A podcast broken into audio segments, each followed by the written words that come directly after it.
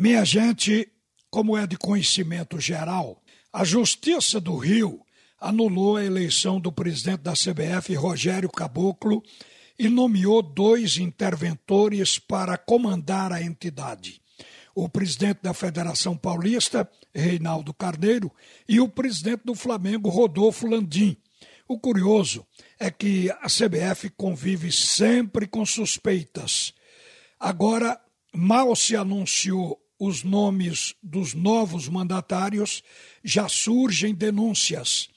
O presidente do Flamengo, Rodolfo Landim, foi denunciado pelo Ministério Público Federal por gestão fraudulenta e envio indevido de recursos ao exterior. Landim e mais quatro atuaram em uma operação financeira que resultou na perda de 100 milhões de reais a fundos de pensão de funcionários de estatais.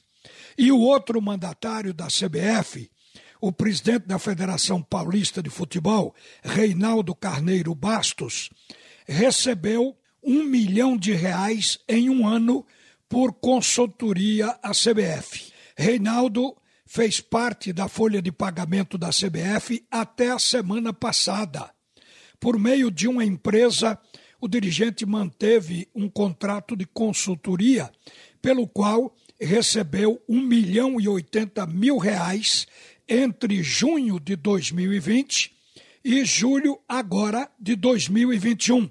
O presidente da Federação Paulista afirmou que o contrato de prestação de serviços foi aprovado por todas as instâncias da CBF e que os rendimentos são compatíveis com o mercado. O fato de todas as instâncias terem aprovados, a CBF é uma só e todos os dirigentes ali comungam do mesmo pensamento. E ele, nesse contrato, se apresenta como um consultor para eventos esportivos. Imagine que nós estamos vivendo na pandemia quando a CBF não teve nenhum evento a ser realizado. E por que então contrataria uma consultoria? Essa é a suspeita de que o dinheiro talvez tenha se utilizado desse contrato para passar para a Federação Paulista de Futebol, para o seu presidente. Então sempre tem uma dúvida. A gente sabe que a CBF, num passado próximo, num passado recente, conviveu com a corrupção desenfreada a ponto de que tem um ex-presidente hoje preso nos Estados Unidos, que é o José Maria Marim. E tem dois outros presidentes que não podem sair do Brasil, porque senão vão ser também presos. São eles Ricardo Teixeira e o Del Nero.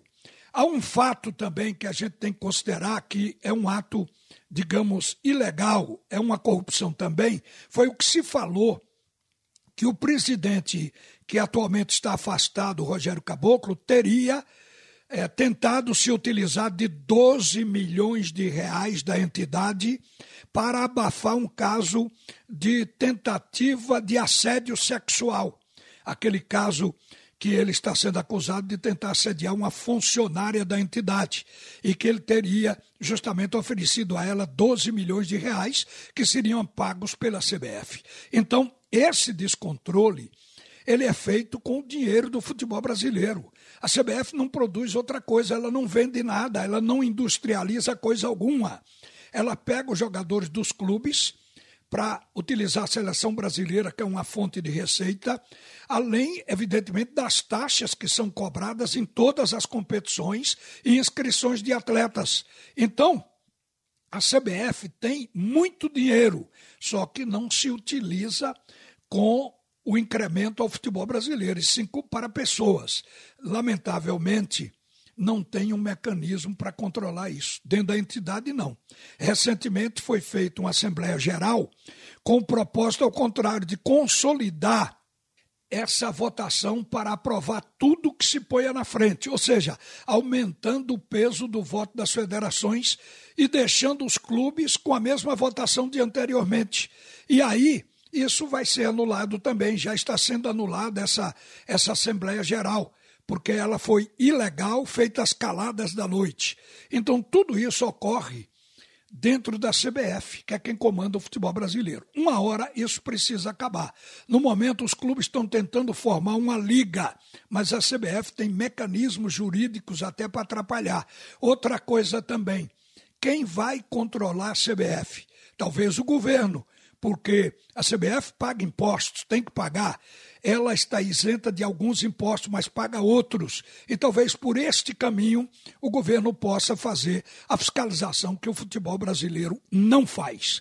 É lamentável, mas esse é o quadro que a gente encontra do futebol nacional. Uma boa tarde, minha gente. A seguir, o primeiro tempo do assunto é futebol com Roberto Queiroz.